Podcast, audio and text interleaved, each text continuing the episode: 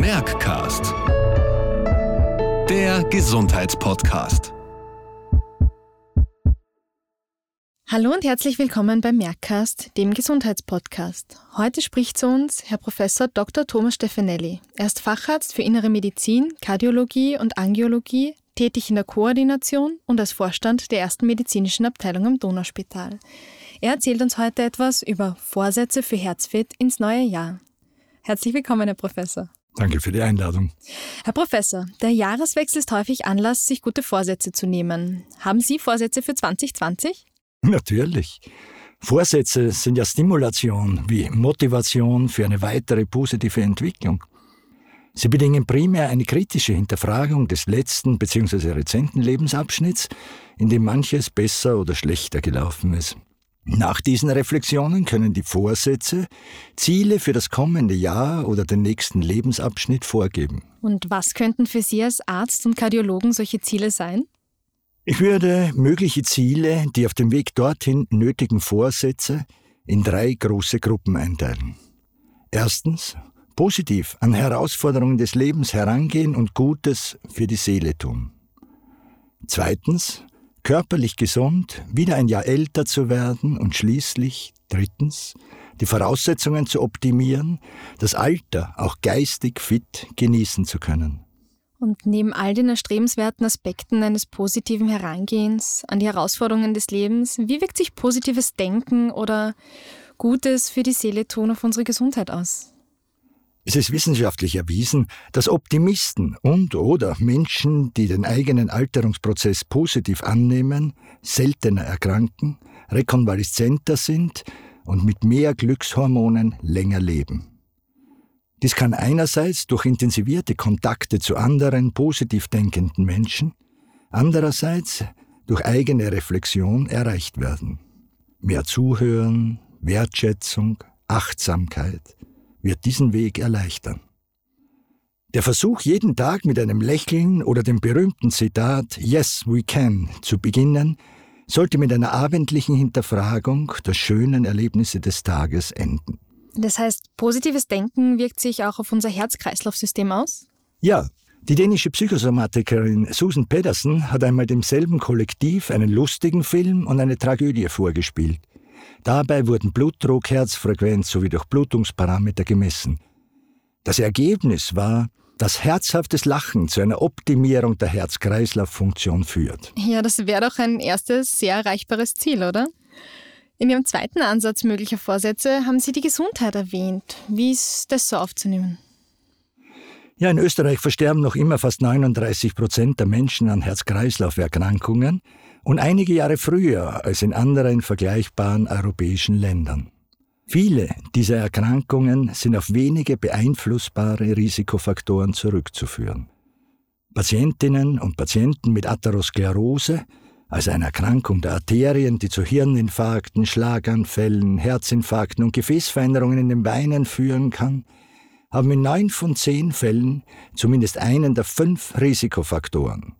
Das sind Rauchen, Bluthochdruck, Diabetes, eine Fettstoffwechselstörung und, oder sehr oft in Kombination, Übergewicht. Jetzt muss man ja sagen, dass das Aufhören mit dem Rauchen ja einer der häufigsten Vorsätze ist, nicht wahr? Ja, und einer der frustrierendsten, obgleich nicht aufzugebenden. Wichtig erscheint mir, dass regelmäßig das gesamte eigene Risikoprofil hinterfragt werden sollte und man die eigenen Schwächen kennt. Dies ist Voraussetzung, einerseits durch regelmäßige Medikamenteneinnahme unter ärztlicher Kontrolle, andererseits durch die Hinterfragung mancher Lebensgewohnheiten gegenzusteuern. Also dies bedeutet mehr Sport, weniger Süßigkeiten und betrifft ja jetzt wohl viele liebgewonnene Gewohnheiten. Etwas mehr Bewegung, wie ein-, zweimal in der Woche raschen spazieren gehen, beziehungsweise neudeutsch walken, oder, wie ich es noch von meinen Eltern kenne, jede Woche einen Gemüsetag, einen Fischtag, einen Auflauftag, mit insgesamt mehr Gemüse und Salat als Fleisch, lässt sich ohne Verlust an Lebensqualität umsetzen. Bei Übergewicht hat neben der Steigerung des Energieverbrauchs durch mehr Bewegung das berühmte FDH nichts mit der Qualität des Essens zu tun. Als Zwischenmahlzeiten könnte jeder individuell sein besonders zusagendes Rohgemüse oder Obst neu entdecken.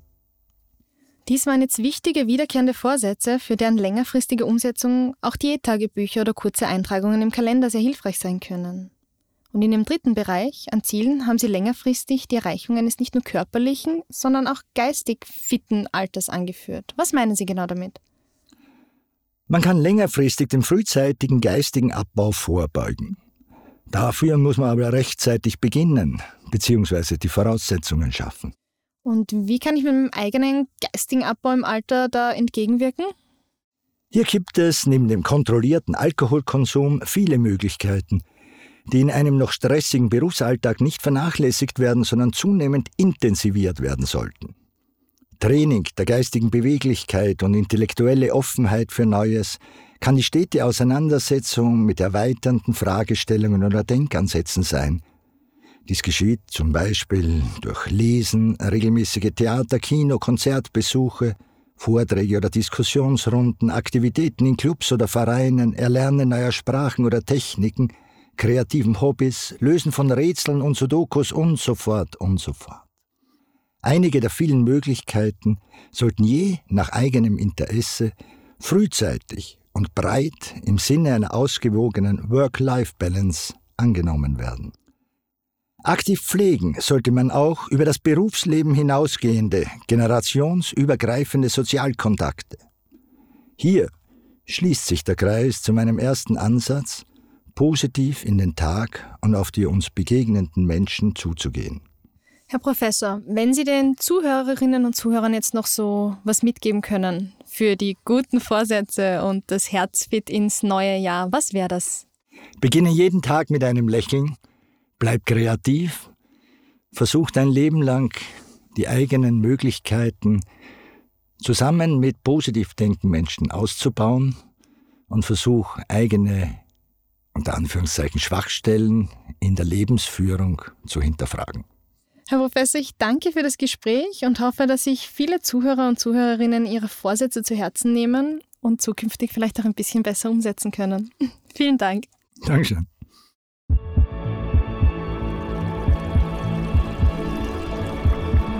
Merckcast.